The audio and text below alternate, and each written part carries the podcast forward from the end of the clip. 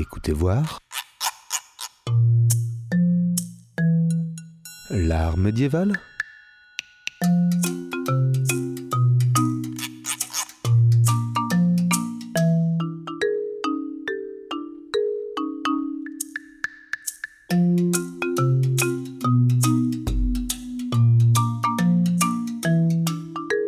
Écoutez voir l'art médiéval.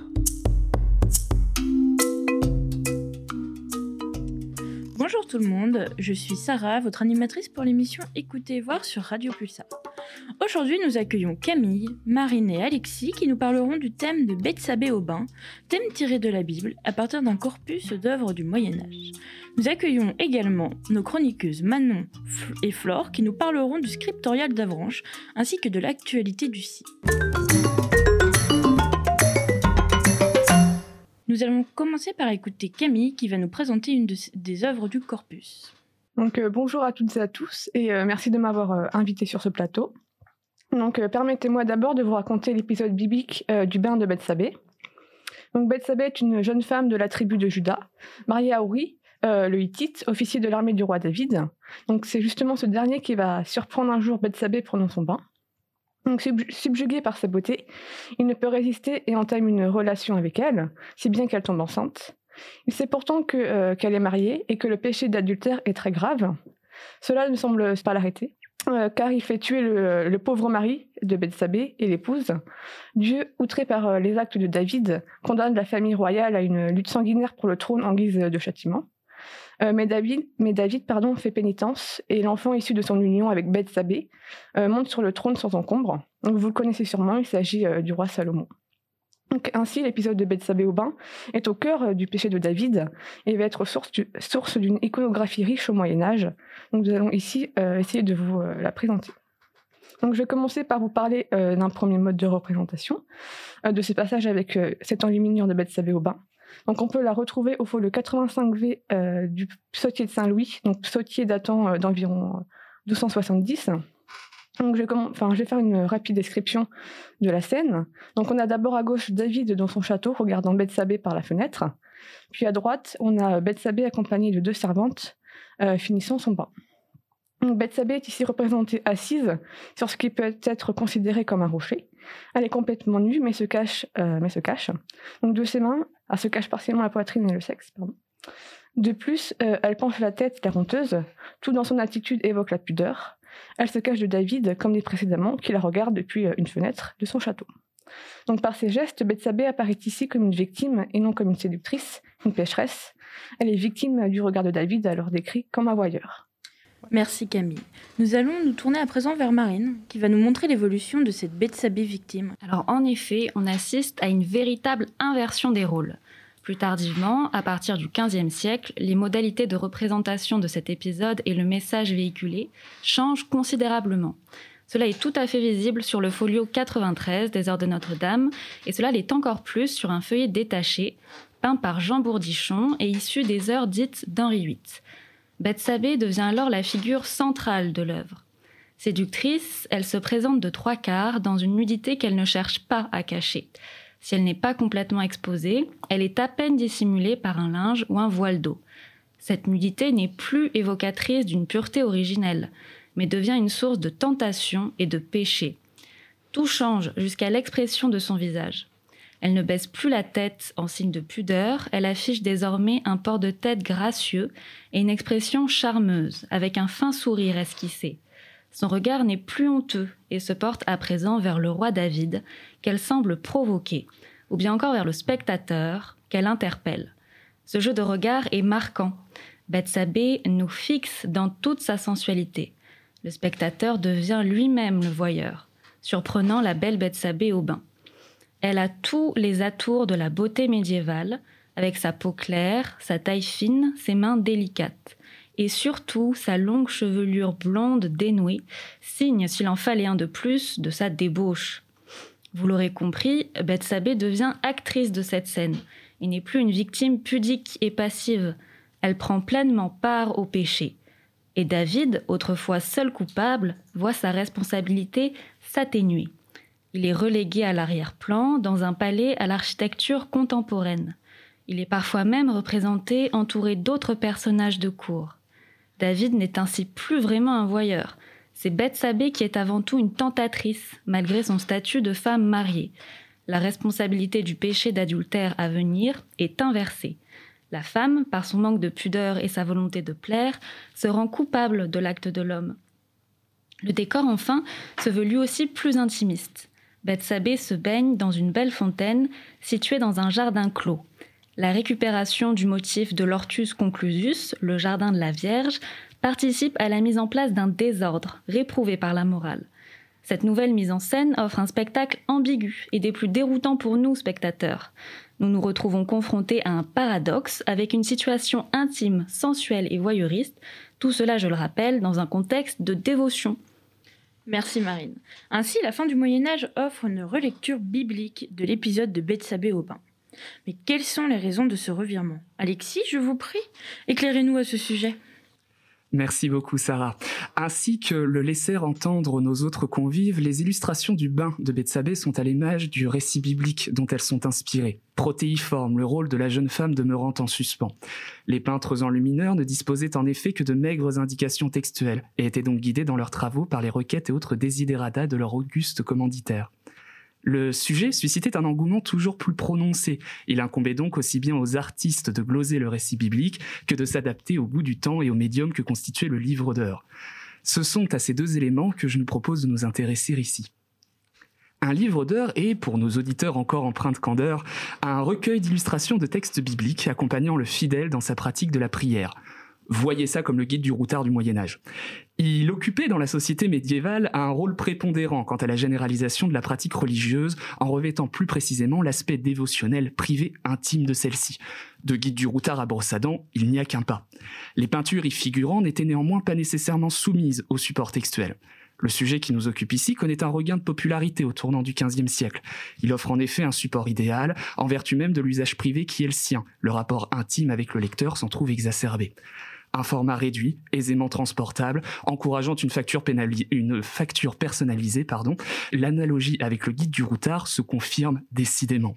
Cet entrelacement des aspects profanes et sacrés constitue une combinaison que l'on ne retrouve dans aucun autre type de manuscrit. Nonobstant, et Bethsabée n'avait rien d'une religieuse, croyez-moi, l'on retrouvait bien peu de peintures en pleine page au sein de ses ouvrages, mais de nombreuses occurrences du traitement de cet épisode sous cette forme. L'importance conférée par les peintres et les commanditaires à la figuration de la nudité féminine livrée au regard masculin, aussi bien celui du personnage que du lecteur, est donc prégnante. Nous évoquions tantôt l'ambivalence de la figure de Bethsabée, entre lascive, séductrice et principe moral édifiant. Les peintres savaient en effet adapter la représentation de la scène selon la clientèle et ses souhaits. Ergo, les livres d'heures destinés à la jante féminine présentaient la scène sans érotisme. On avertissait les jeunes filles aux engouements volages, de l'écueil de la convoitise et de l'adultère. Les livres d'heures revêtaient, revêtaient ainsi un principe didactique, mettre en garde son lectorat d'un usage abusif de la toilette. Les livres d'heures furent utilisés aussi bien par les hommes que par les femmes de leur siècle. Outre leur fonction strictement liturgique, on ne peut en dénier la fonction mondaine. Ils étaient le signe visible, matériel, du rang social, une pièce éminente des bibliothèques. Je laisserai le dernier mot à Katharina Georgi, selon laquelle le commanditaire pouvait bien quémander, et je la cite, une enluminure un peu frivole, une œuvre d'art qui pourrait lui plaire, mais aussi impressionner ses contemporains. À quand un guide du routard, nos termes et termes abondants? Merci beaucoup pour cette analyse. Nous allons maintenant écouter un remix médiéval de Stan Toog de la chanson du groupe Aqua Barbie Girl.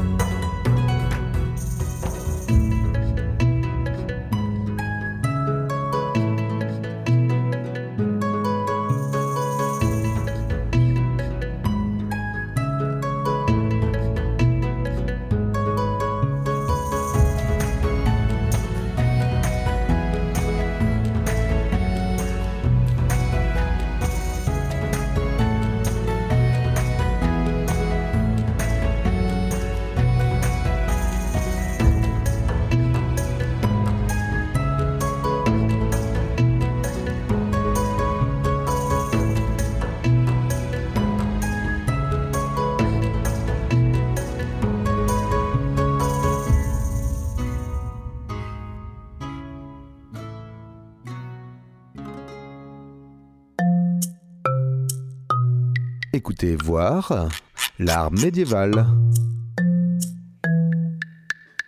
Je vais maintenant laisser la place à Manon et Flore qui vont nous présenter leur chronique. Nous allons donc commencer avec Manon pour la première partie. Allons dès à présent à la découverte des manuscrits, leur réalisation, leurs enluminures, leur signification, en entrant dans le scriptorial d'Avranches situé dans le département de la Manche en Normandie. Vous découvrirez tous les secrets de ces écrits d'antan.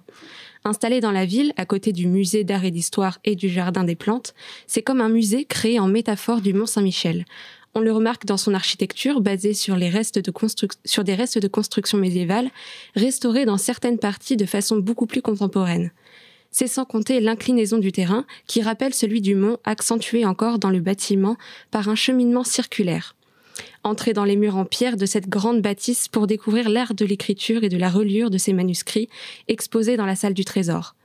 Les différentes phases de création y sont présentées, exploitant en grande partie les textes anciens accompagnés d'enluminures. On part donc du papyrus égyptien pour arriver au livre numérique d'aujourd'hui, sans oublier évidemment le livre imprimé. Tous ces documents sont présentés dans une logique chronologique et thématique. Des collections, des maquettes, des bornes multimédia, des documents iconographiques, des projections de films, c'est par ces nombreux moyens que le scriptorial nous présente ces documents. C'est en se penchant sur ces écrits que nous pouvons découvrir que leur sujet témoigne généralement de la vie des bénédictins. On trouve aussi des livres historiques, des traités de musique, d'astronomie et des droits de livres d'auteurs de l'Antiquité.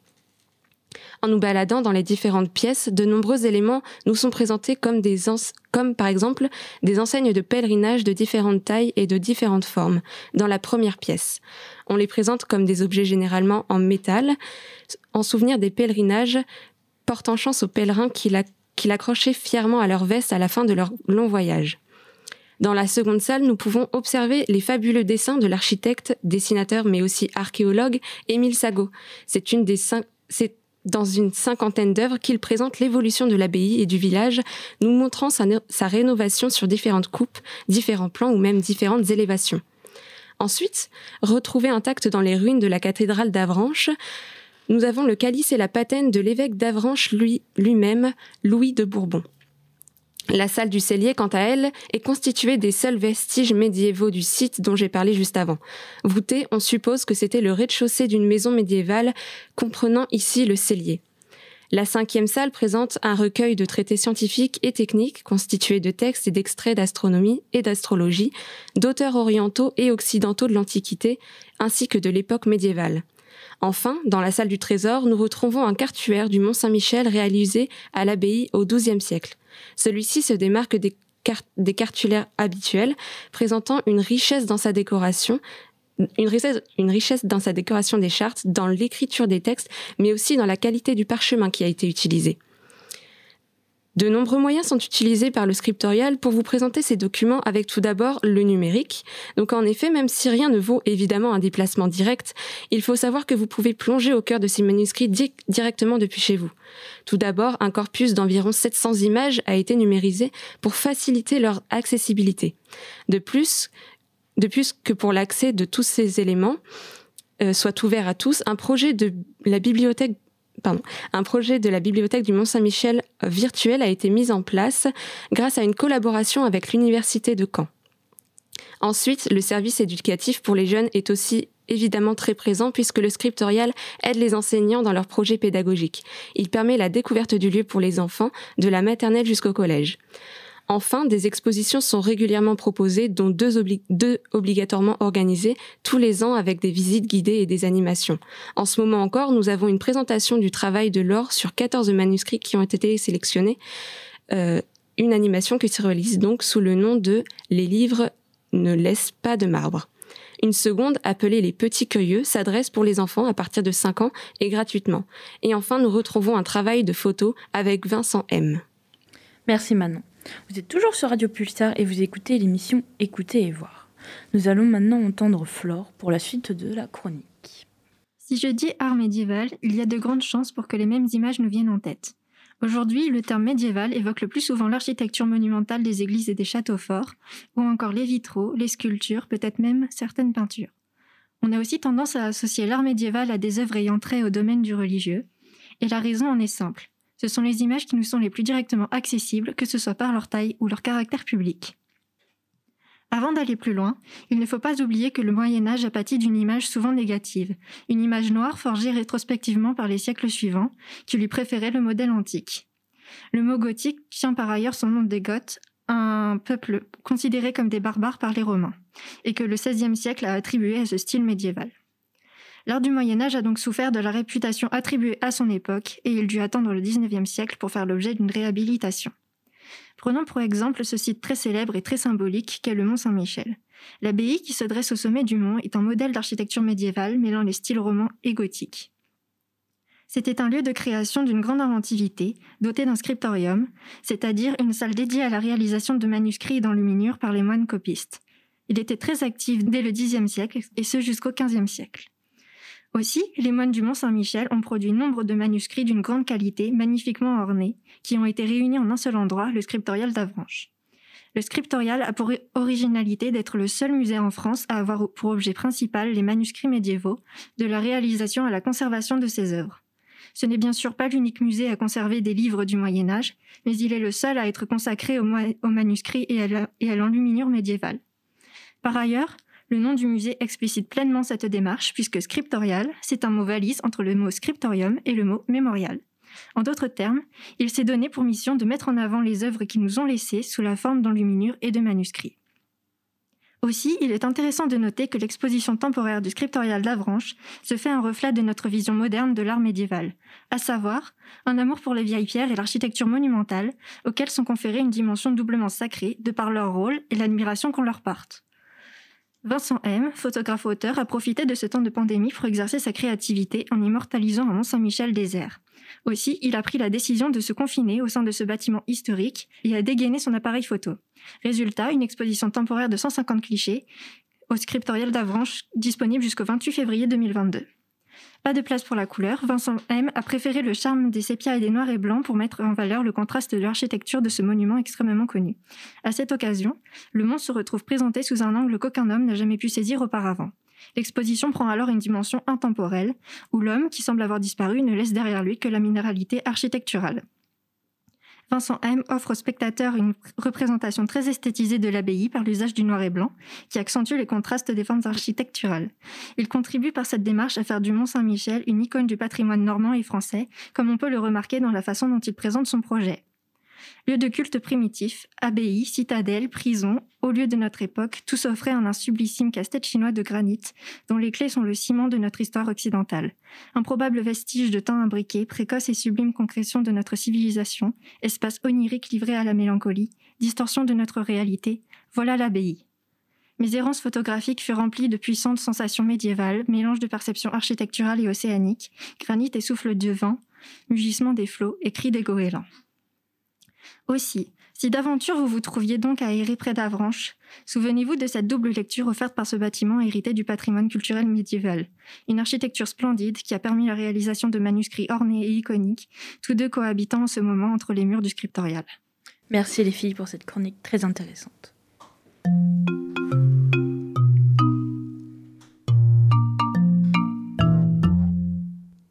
Ainsi, chers auditeurs, n'hésitez pas à aller visiter le scriptorial d'Avranches, mais aussi à découvrir plus en profondeur l'iconographie de Bethsabée Aubin. J'espère que nous vous avons intéressés. Merci à tous et à toutes de nous avoir écoutés. Merci aux intervenants d'être venus. À une prochaine fois sur Radio Pulsar avec une nouvelle émission d'écouter et voir. Bonne journée à tous.